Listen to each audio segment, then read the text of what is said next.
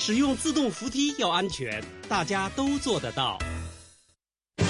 全球七家电台主办，第十五届全球华语歌曲排行榜颁奖礼，新加坡圆满举行。香港歌手凭着一年优异表现，夺取多个大奖。周柏豪获得最受欢迎男歌手五强、最受欢迎创作歌手奖及年度金曲奖。冯允谦获得香港地区杰出歌手奖。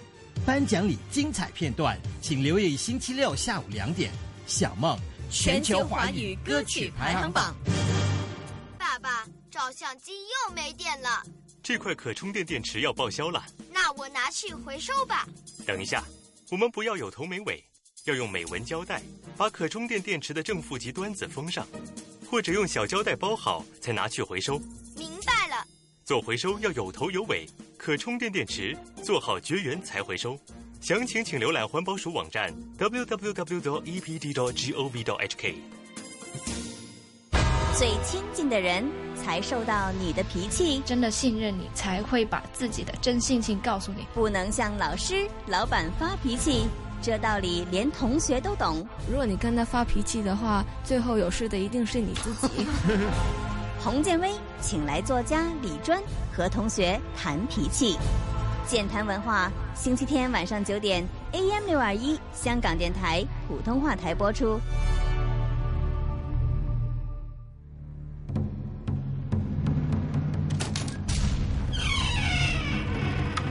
香港电台普通话台带您游走故宫，故宫九十，主持。刘明正、张倩怡，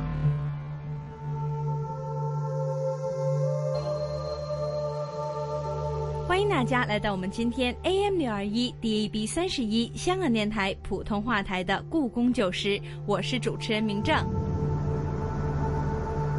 这一集，明正会带大家走进北京紫禁城，了解真正的北京故宫。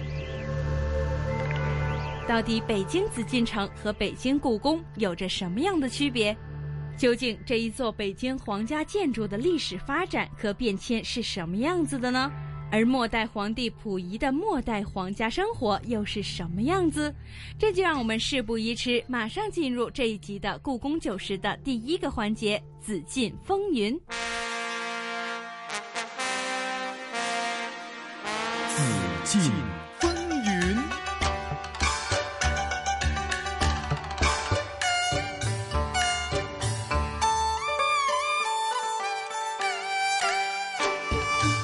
哎呀，今天精神真不错，是时候到处溜达溜达了。小伟子呀，这紫禁城真的好大呀！自从穿越过来之后，我每天都东走走西走走的，可是走到现在呀，我还没走遍，真是有够大的。哎呦，明答应，咱们紫禁城当然是大了。不过呢，哎呀，奴才这人有三急，能不能请小主允许奴才先方个便？回来再陪您逛逛，嘿嘿嘿嘿。好，好，好，你去吧。谢明答应，明答应对奴才最好了。哎，小伟子，你说这紫禁城怎么都没有专门的厕所？像你现在想去方便的人该怎么办呢？哎呦，咱们明答应的问题问的太好了。我解答完您这道问题之后呢，能不能请您允许奴才瞬间去方便？奴才最多能顶那么一两分钟，身体受不了了呀！哼，瞧你这德行，人会儿能怎么样嘛？不过确实忍得多对身体不好，好吧？你就速速告诉我，之后就赶紧去吧。谢明答应，我替我祖宗谢谢您嘞。其实呢，咱们清代皇宫里啊，主要是使用便器，包括便盆、公桶等，而没有呢专门的厕所。存放便器的地方叫做净房，装满了炭灰的便盆呢，装满了炭灰的便盆呢是为大便准备的，解完之后呢用炭灰盖住就行。小便时呢不用炭灰，直接倒进公桶里面，用盖子盖好。而皇上、后妃们使用的便器就叫做官房，有专门的太监去保管，而需要时呢则传官房。平时呢不放在寝宫当中，其余的下等人的便器啊都叫做便盆儿。哦，原来是这样啊！我只在二十一世纪的时候听说过，自从这溥仪被赶出紫禁城之后呢，这些便利器具也被清理出去了，另存他处，只剩下了空房子。而这些屋子跟其他屋子又没有什么不一样，所以啊，自然后来的人们就不会知道它的用处了。难怪人们会产生故宫没有厕所的疑问，我也疑惑了好久呢。小主，您请继续疑惑。恕奴才内急我先去方便了，一会儿回来忍不住嘞，娘哎！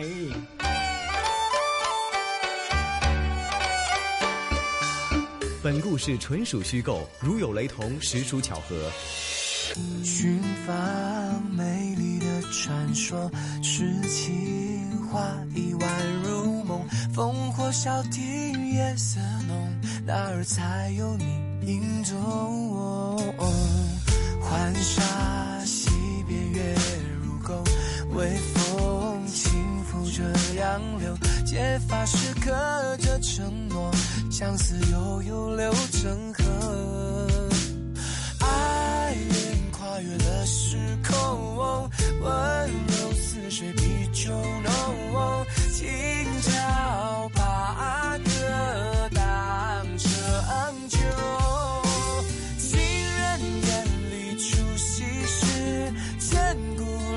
穿尽相思，情人眼里望故里，盼你回旧地重逢。花天月下雨纷飞，梦里寻你千百回。不过风吻你的眉，牵肠几指心也醉。寻访美丽的传说。诗情画意宛如梦，烽火小亭夜色浓，哪儿才有你影踪？浣纱溪边月如钩，微风轻拂着杨柳，结发时刻着承诺，相思悠悠流成河，爱恋跨越了时空，oh no 今朝把酒当成酒情人眼里出西施千古流传尽相思情人眼里亡故里盼你回旧日重逢花前月下雨纷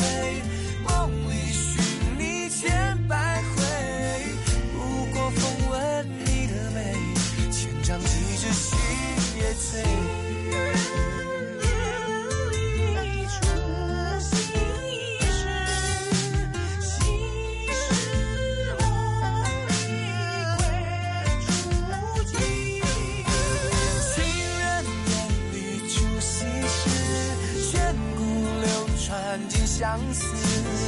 情人眼里望故里，盼你回旧地重逢。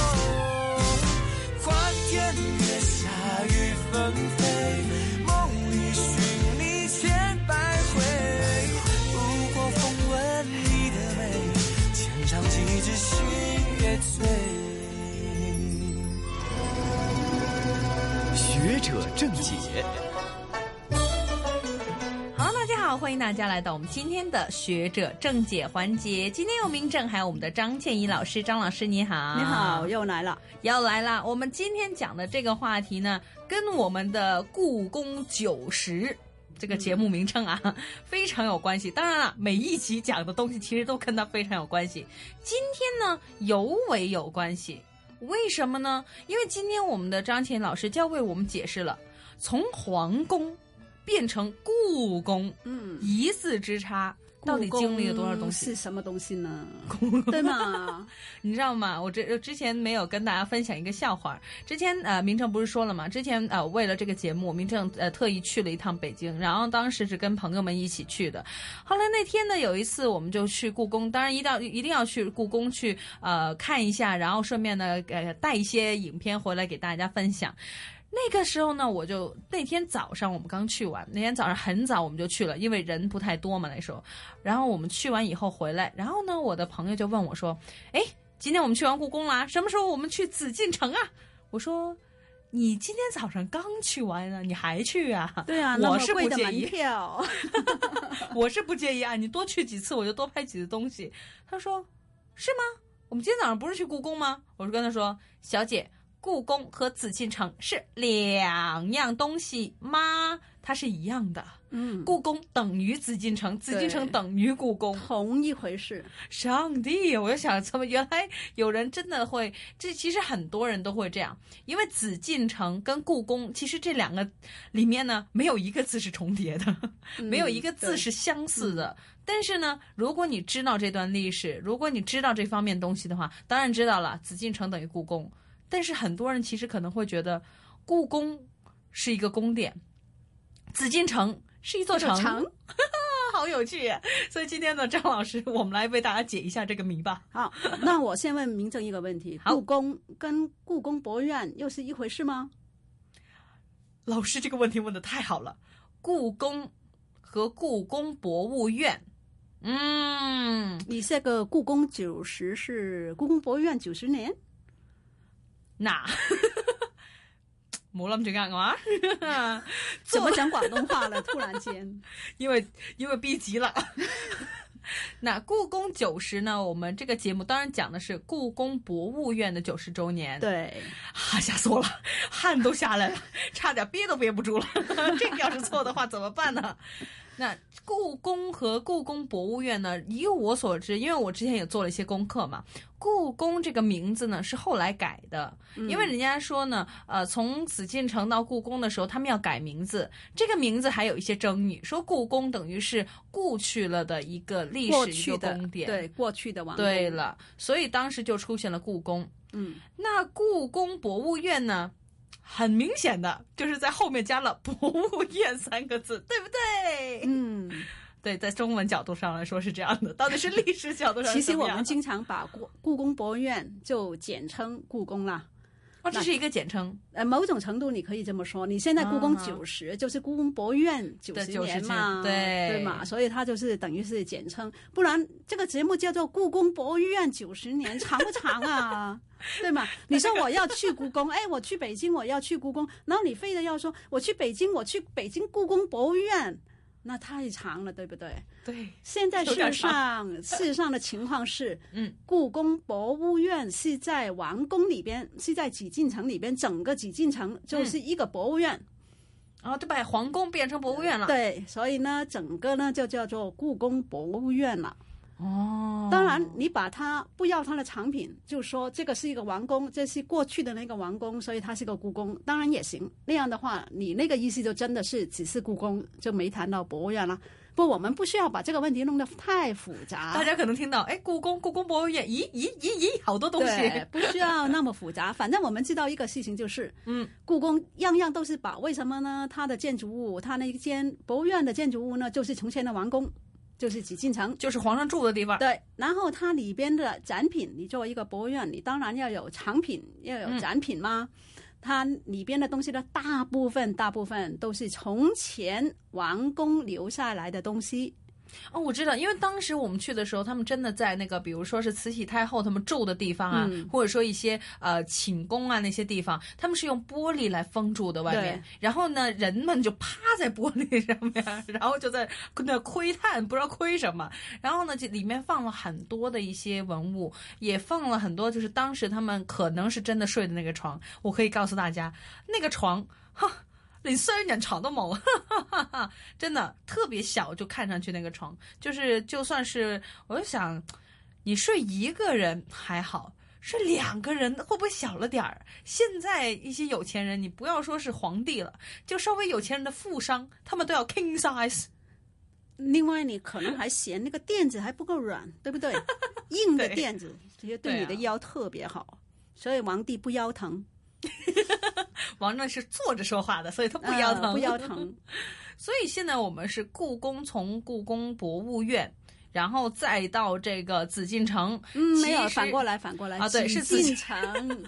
到故宫到故宫。然后成立了故宫博物院。哦，中间还有个成立这样的一个，应该这么说，我们想一下，嗯清朝是一九一一年一九一一，对覆灭的嘛，满对没有的嘛。然后为什么今年才是九今年呢？按道理应该一百零四年呢、一九一一一九，哎，对我二零一五一九一一，我数学如果没算错，这真的是一百零四年。对啊，一百零四年了，清朝已经没。但是我们故宫九十是故宫博物院九十周对年，中间为什么有十四年？为什么？怎么回事呢？那个时候嗯中间就清朝没有了以后，那个王宫不就应该是变成博物院了吗？来算一下，一百零四减我们的九十周年嘛，故宫九十减九十，剩下呢是十四年。哦，老公老师好聪明啊，算的好快啊！十四年，我是想要试验一下我的普通话。十四四十四十是十，好了，十四年。对然后呢，到了中间就空了这么一个地，对，这么一个时间。一九二五年故宫博物院才成立，那中间那那十几年干嘛呢？嗯，那回到我们的第一集，我记得老师说过呢。说到我们的龙椅的时候呢，当时呃一开始的时候，故宫九十一开始的时候，老师向我们介绍龙椅。我还记得那个那个时候说，呃，袁世凯好像是在打到呃，就是摆这个溥仪搬到去他该该哪儿凉快哪儿待着去的时候，呃，把他扔回去自己的房间之后，他是在那个三大殿里面进行一些政务嘛。他当时还把那张龙椅好像给不知道呃扔去哪儿了，对对，然后他自己有一张自己的龙椅，就说自己就是当时的皇帝这样。那个时候会不会就是这空白了十四年？呃，对，其实但是跟袁世海、跟对跟袁世海，因为袁世海一九一六年就死掉了，哎，就五年以后怎么他就死掉了。怎么又多出来？对啊，我数历史不好，历史就越来越复杂了。所以呢，哦我们不需要处理袁世凯的问题。首先一个情况就是，是。皇帝清朝灭亡了以后，嗯，末代皇皇帝并没有离开王宫，溥仪，溥仪没有离开王宫，嗯，他还是住在他原来住的那个地方。这是民国对清朝的一个优待，因为你既然放下武器，你不打了。没有生灵涂炭了，就大家不需要再开战了，那不是救了很多生命吗？对所以我也给你一些优待条件，你就可以有某一种的。民国还给他钱，但是其实当时是要求他搬出，搬到颐和园的，哦，就是离开紫禁城的范围，，对，去哦。他原来的一个离宫。离宫，对，嗯。但是因为那个时候政治太复杂了，而且袁世凯本身也是清朝的那个，原来也是清朝的大臣，反正哦。最后是没有人逼那个那个末代皇帝了，真的搬到颐和园，所以他就在后面就在呃原来皇帝住的地方就继续住了十几年。故宫博物院的成立是在溥仪终于离开了紫禁城以后，那就是老师用了终于，终于。老师等了多长时间？他都已经从一个六岁的小孩长到一个青年人了，嗯然后他才离开那个紫禁城的。嗯从那个那一年开始，就一九二四年，他十一月冬天的时候，他被搬走，然后第二年成立故宫博物院，所以就是一九二五年。哦，就是溥仪走了的第二年，故宫博物院成立。对所以到溥仪把这个，反正这这个清朝再不是清朝之后，至到溥仪离开故宫，就是我们这空白的十四年。对，那个段时间就并没有故宫博物院。好嗯，但是溥仪走得很匆忙啊！大家可如果看过那些书啊、电影啊，《末代皇帝》，你都知道嗯他是走得很匆忙的，而且还传说他那天还在吃早餐，咬了一口苹果，结果就被人叫要搬走了，嗯要走了。结果那个苹果就一直在那个那个他的那个住的那个地方，咬了一口的苹果对对，这是在呃西朝那个书里边好像有这么写。哦另外后来去接收接受故宫的人也真的有苹果吗？对啊，真的有一个苹果在那儿，对咬了一口的苹果。对，大家要注意，这个苹果是能吃的苹果。对啊，应该这么 说咬了。一口。有大家写都是这么说的。你现在要把那个苹果找回来验证一下，那就比较困难了。里面还有没有他的口水？我们验一下 DNA。所以呢，他是走得很匆忙的。那为什么他会走得那么匆忙呢？因为当时其实第一，他本来就应该要搬走，他一直没有搬。嗯。第二，他没有搬出去的时候呢，他是不知道自己能在这个地方住多少天，能到什么时候。哦，那就他每天其实真的是每天都过着一种生活，就是我会不会下一秒就要离开这里？那不然那个时候他最初还很小。几岁？哦，他还不会想这些东西。对他可能后来好吧，我已经老了。然后，但是他后来比较大了以后，十几岁以后，他开始就想回复清朝。所以呢，回复清朝要什么？要钱呢？哪来的钱呢？当然是王家的宝物，把它变卖了就可以有钱嘛，对不对？他就想到这些事事情以后呢，他就想要把故宫的那些珍贵文物运出宫外面，准备未来使用了。他有一个说法，他跟他的弟弟有一个说法，就是说他们想去留学，但是其实留学不需要那么多的东西，不需要那么那么多钱。嗯嗯，哪怕你一大帮人陪着你去留学，也不需要那么多钱。你卖两三个呃古画，不就已经那些钱都在了吗？但是他搬走了很多很多的那个文物，很多对很多书画，古本的书画，宋代的书书。哇，至于吗？搬那么多为了留学？哦，对，所以他就卖出去了。那肯定不只是留学用了。三月烟花，北风吹起，飘满地，粉红色染尽所有回忆，所有点滴浮现眼底，那过去缠绕着记忆，让人挥之不去。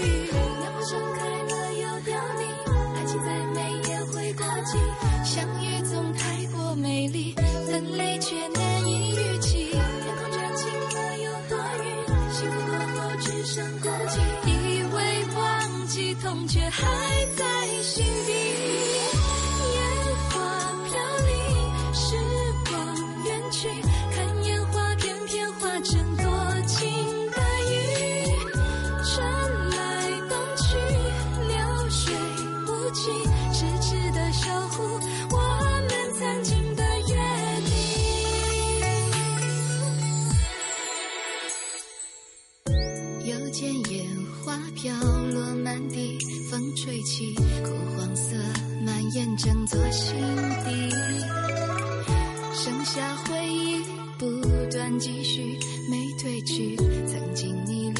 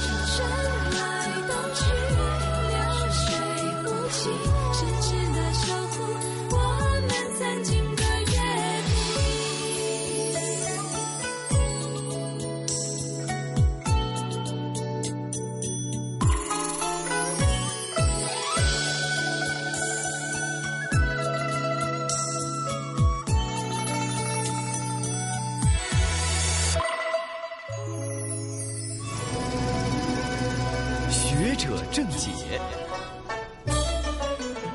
在一九二四年，那个时候已经是民国十几年了，十三年了，终于就有一队军队，冯玉祥的军队，就说我们不能再忍受他住在这边了，我们要把他逼他离开，就要他出宫，所以才那么匆忙。那天早上，呃，进进行了相当秘密啊，之前一天都是不知道的。哦，这就是暴风雨之前的平静。对，不知道的，然后就派人去接受故接受了那个那个宫殿，要他出去的。中间的过程是非常复杂，因为故宫肯定有很多好东西，有很多复杂，有很多很多人。宫里边那个时候都还是有有有有上千人的太监啊、宫女啊，诸如此类。就是还留着一些宫女太监，对对，有还有很多人的。来伺候他，呃，伺候他和维持整个宫殿。你你你就是现在没有人在进贡，但是你那个店里边保全的东西，你都要有人打理啊，有人管理啊，有人扫地，对，有人保管啊，对不对？都还是有这些事情的。哦，所以都还是有很多太监和宫女的。所以为了让那个不会发生很混乱的那些情况，所以那天早上去接收的时候。一进去，然后就跟他们商量，跟那个溥仪的代表商量，说要他们立刻搬，然后当大家还谈判条件的，溥仪就他们那方就清宫的人就提出来，老百老百姓搬家都要有几天一个月，对不对？对啊。那我皇帝搬家怎么能说要走就走了？他们就要求有三个月的时间，或者几个月的时间，然后才走。但是这边接收的人就不同意。因为很担心啊，你上个月、几个月里边你会干什么呢？对，啊，那些东西会怎么样呢？嗯，怎么能保障呢？诸如此类都是非常复杂的，所以就不同意。然后还牵涉到一个问题，那边清宫的人又说，我们还有两位同治年代的那个老妃呢，她的妃嫔，同治皇帝的妃嫔还没死，七十几岁了。哇！他们说他怎么都不搬。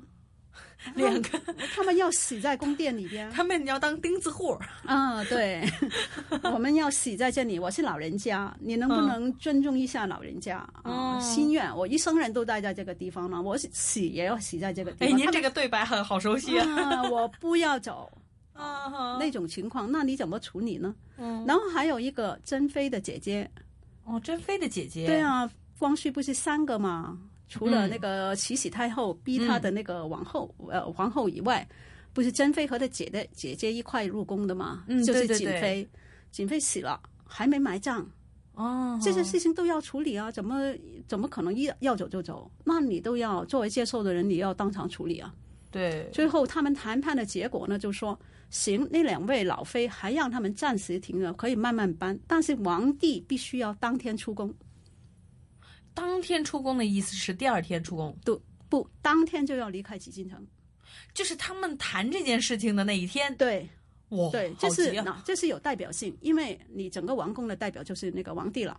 对。你离开了，离开了，嗯，就是一个标志性的一个一个一个动作，等于打仗那个仗呃将军，只要你将他军的话，秦宅先擒王，对吗？对，所以你离开了，就是代表这个。这个功是还给那个民国政府了，其他的人可以慢慢说，可以慢慢说。好了，但是第二个，你你离开，你总要收拾东西吧？嗯，你在里边会不会带上很多东西呢？嗯，对吗？你会不会带上很多不应该带的东西呢？尤其这些不应该带的地东西是在他住的地方，对，跟他很近，对。这是也是要防范的。为什么不能给他那么多的时间去去收拾东西啊？你越给他多时间，他就越能够可能收了或者带了。你不应该连苹果都不让他带走啊？他可以带的，可以作为博物馆来展览。好，所以呢，就是说要求他们当天离宫。嗯。另外呢，就是说出去的时候只能带私人的东西，不应该带公家的东西。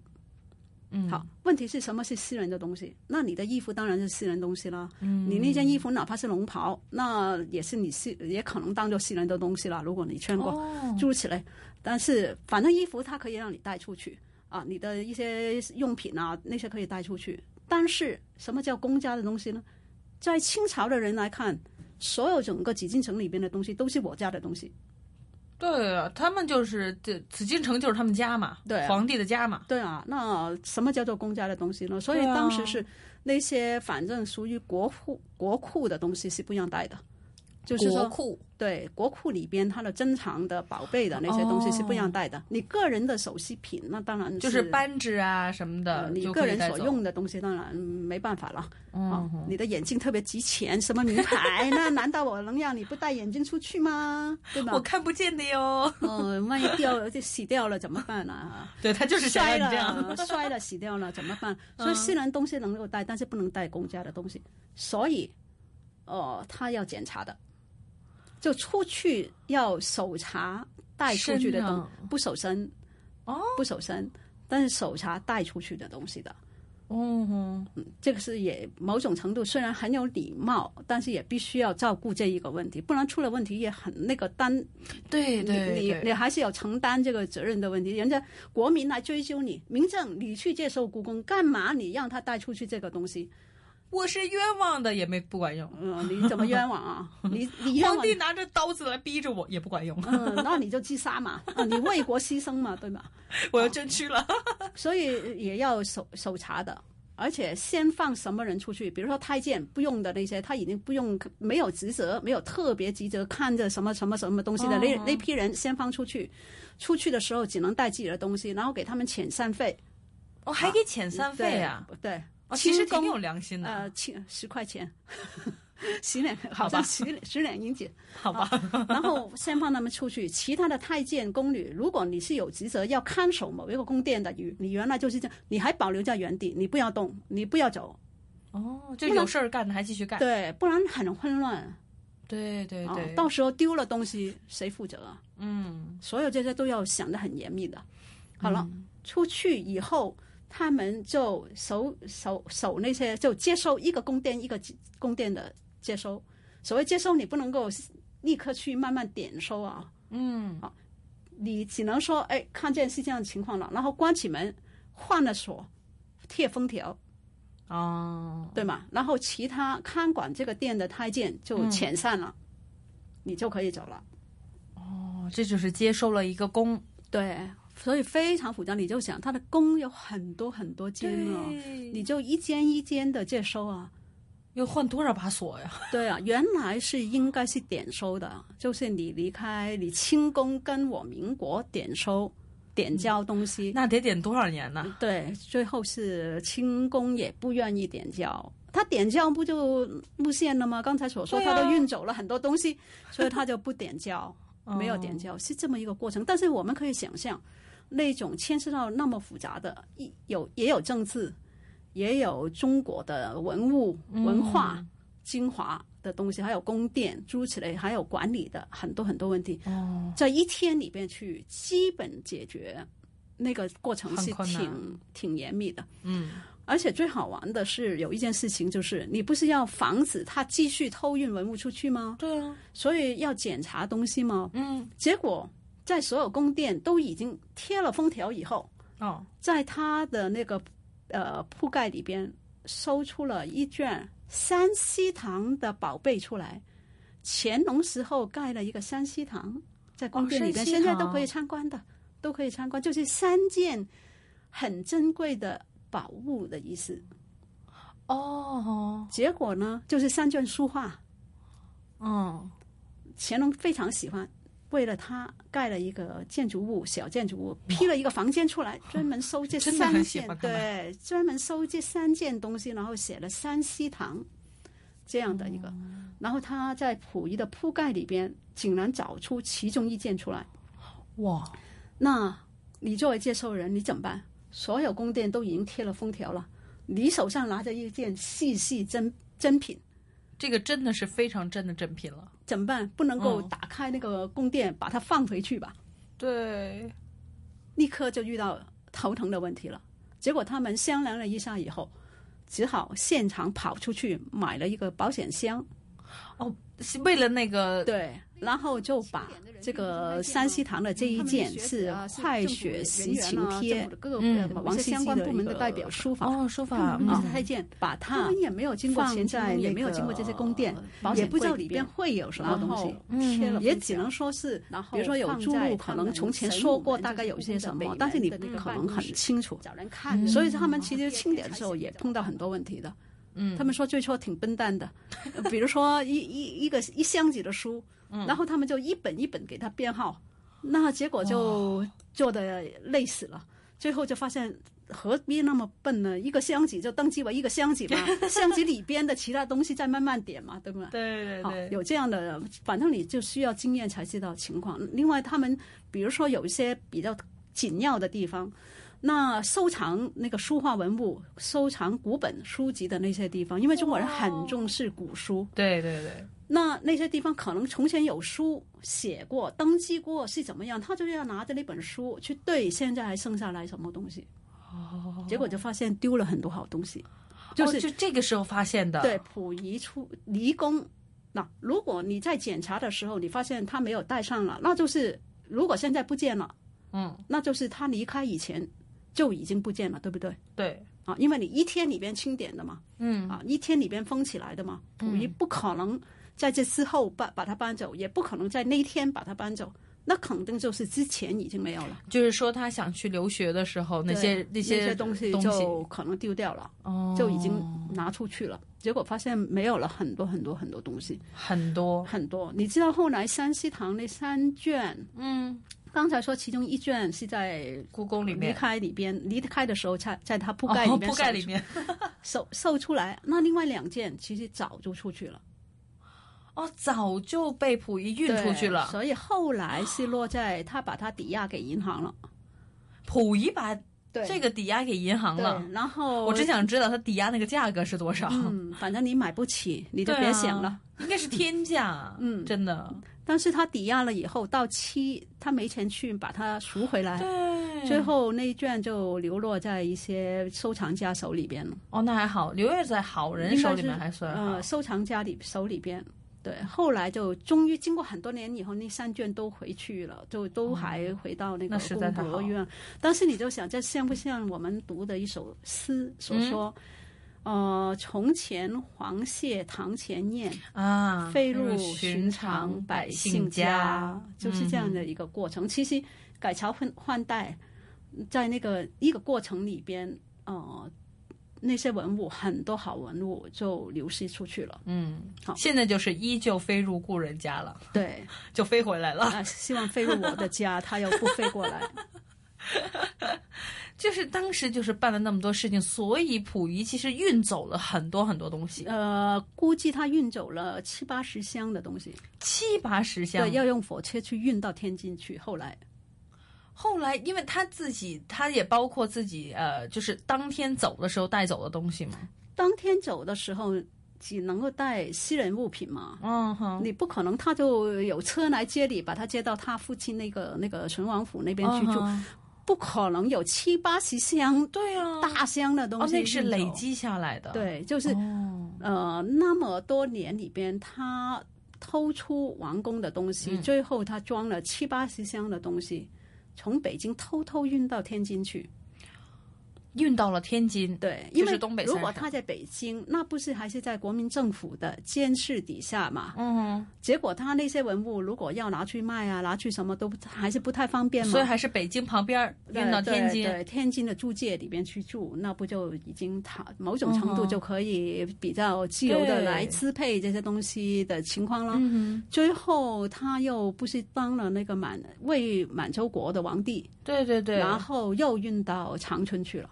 哦，就这这回就是我刚刚说的了，东北三省去了。对对对，运到那些地方去了，哦、那些文物就经过这么曲折的一个过程。你可以想象，那七八十箱的东西都是好东西哦，真的是好东西，因为他也是挑了好东西才偷出来。肯定了，嗯哼，哦，他而且不光是他自己在挑，他一个年轻皇帝不一定有那么好的眼力，他还有那些清朝的遗老大臣。哦，就很忠心的那些，来给他挑东西，嗯，那当然都是挑好东西运出去了。那这七八十箱最后怎么样了？啊，很悲惨的情况了，因为有一些他就中途卖掉了，要换钱。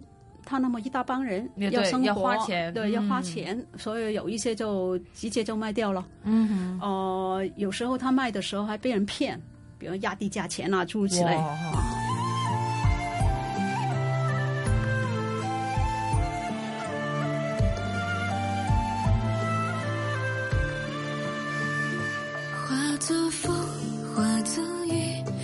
作春，走向你。梦如声，梦如影，梦是遥望的掌印。化作烟，化作泥，化作云飘向你。思如海，恋如城，思念最遥不可及。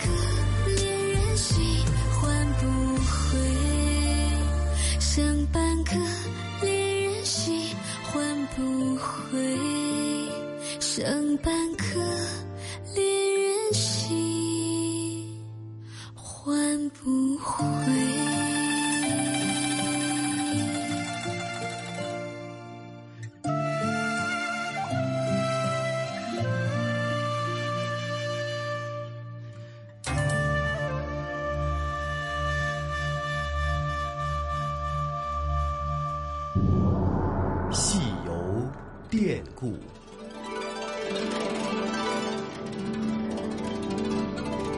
听众朋友，大家好，很高兴又能够在故宫九十的节目当中和大家见面了。我是华夏之声的主持人宋雪，为大家介绍了这么多期的故宫，那也跟大家说了很多故宫建院九十周年的一系列的活动。但其实啊，提到故宫，大家最先想到的依然是中轴线上的端门、午门，还有著名的三大殿以及神武门等等。那么，故宫现在呢，采取的是单向参观的路线，也就是说，大家要是来到故宫呢，都要从南面进，北面出。那么这样看来，最方便的路线啊，其实呢就是穿过天安门，继续往北走，抵达端门。那么端门啊，其实才是真正的内紫禁城的开始的第一个门，而端呢，也正是开始端正的意思。所以啊，从这里边继续往北走，就进入到紫禁城了。那么，到底紫禁城里面的建筑都有哪些的意义和典故，以及它背后的故事呢？今天为大家请到的依然是故宫学专家、中国传统手工艺文化保护人单彦川先生。那么，刚刚说到了端门啊，从端门呢再往北，就是大家听到很多的午门。那么，午门到底是一个什么样的门？它的设计又有哪些讲究呢？我们一起来听听单彦川的介绍。故宫来说，午门是一个非常非常重要的门，因为从皇帝来说是有九五之尊，九是最大的数，五是一个最中间的数，它讲究是以我为中心的意思，九五之尊之尊。所以我们看天安门的时候是五个门洞，正常来说，皇家这种看到这种大的宫殿是五个门洞，但是到了午门这儿就变成了三个。实际上呢，在午门的正楼上边左右呢各有一个城墙，这个城墙呢。上边呢，各自修了一个叫连延屋殿通脊的那个殿屋，然后它的它的这个殿屋这个两边呢，它的南北呢各有两个重楼，那么总共是四个重楼，两边都有。那么这四个重楼加上一个午门的正楼呢，这叫我们把它叫做五凤楼。它为什么要这么做呢？你看我们从俯视图看，像不像一个人在这坐着？那么它实际上就是坐着，把手往垂下来，像在守护。故宫守护我的这个紫禁城那个意思就是它是一个进门，就是让你一种威严，它是一种收的感觉。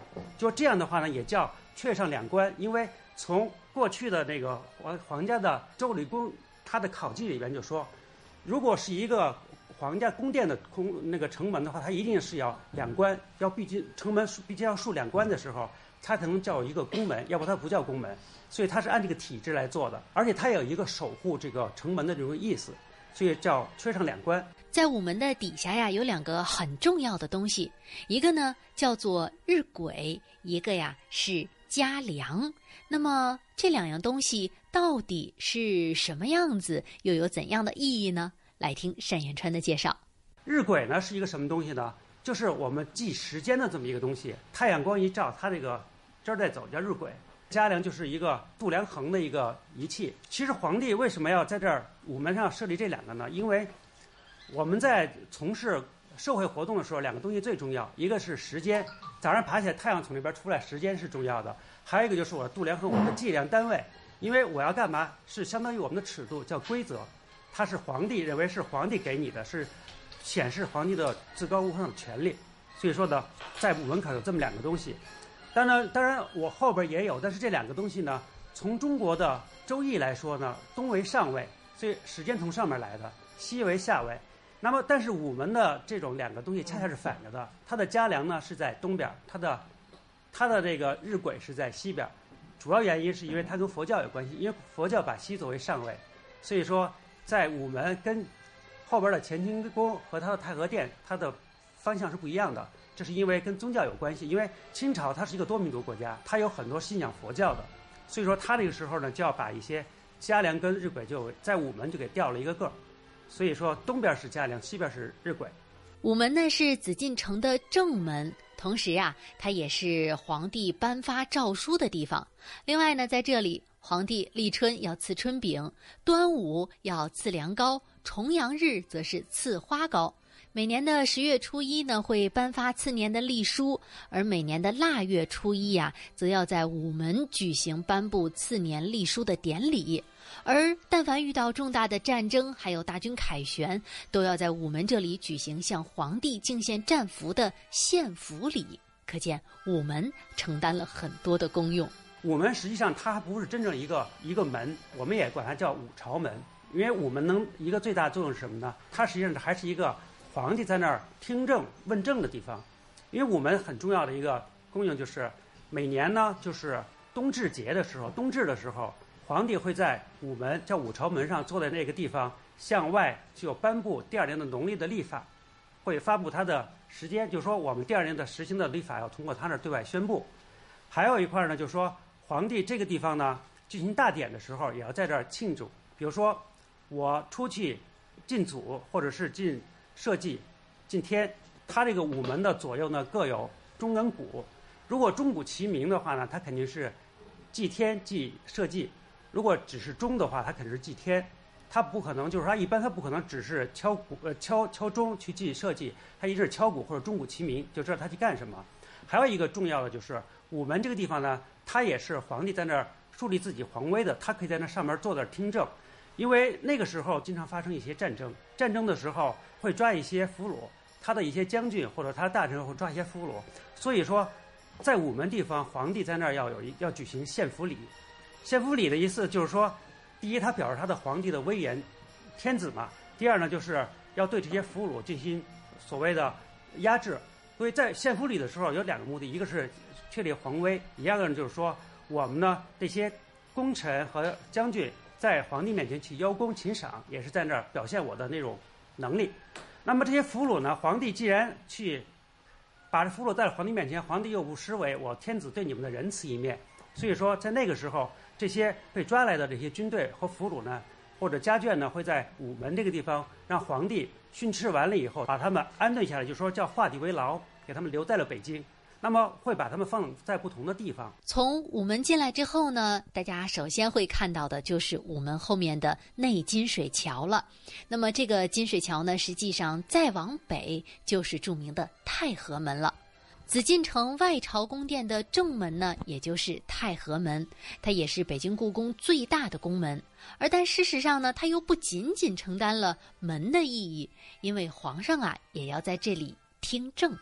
太和门的外边的左右呢，有一个亭叫昭亭，因为有的地方官员的一些奏奏章和奏折，他会报给皇帝，他们阅陈阅完了以后，会上面写是同意或不同意皇帝来圈阅，但皇帝有些地方呢，不是马上能答应的，所以说呢，他要把这些回答的这些东西要放在这个亭子里边，这个是呢，它实际上也叫御门听政。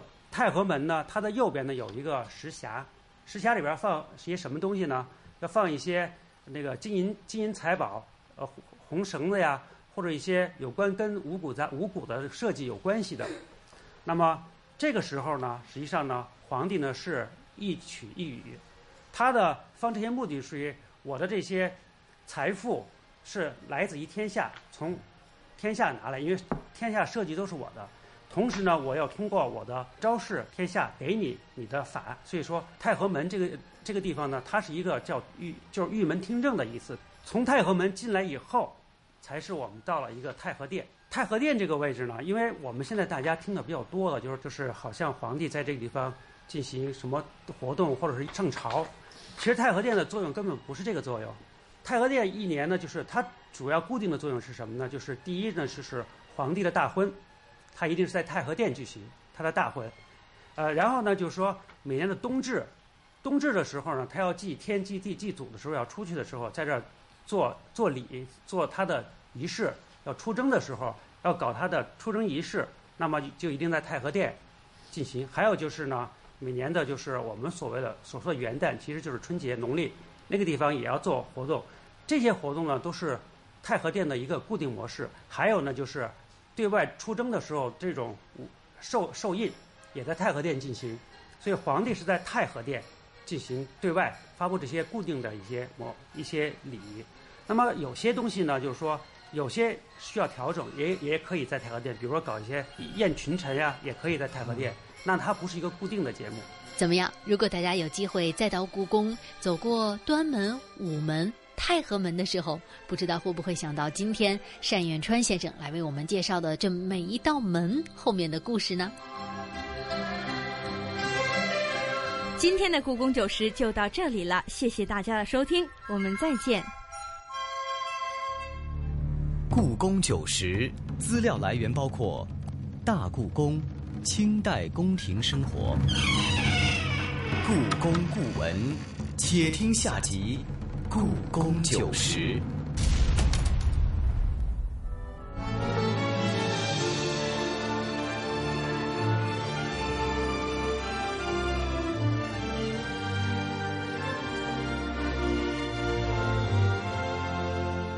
轻轻笑声在为我送温暖，伴着我绵绵密密思。挥不尽，英雄盛世飘萍，归去依旧默默独行。声声问，轻轻唤，烟水柔情唤不醒。多少年，多少心事坎坷，路飘零路，茫茫烟雨遮不住。轻叹江无岁月无尽处，拥着你，匆匆往事数不尽，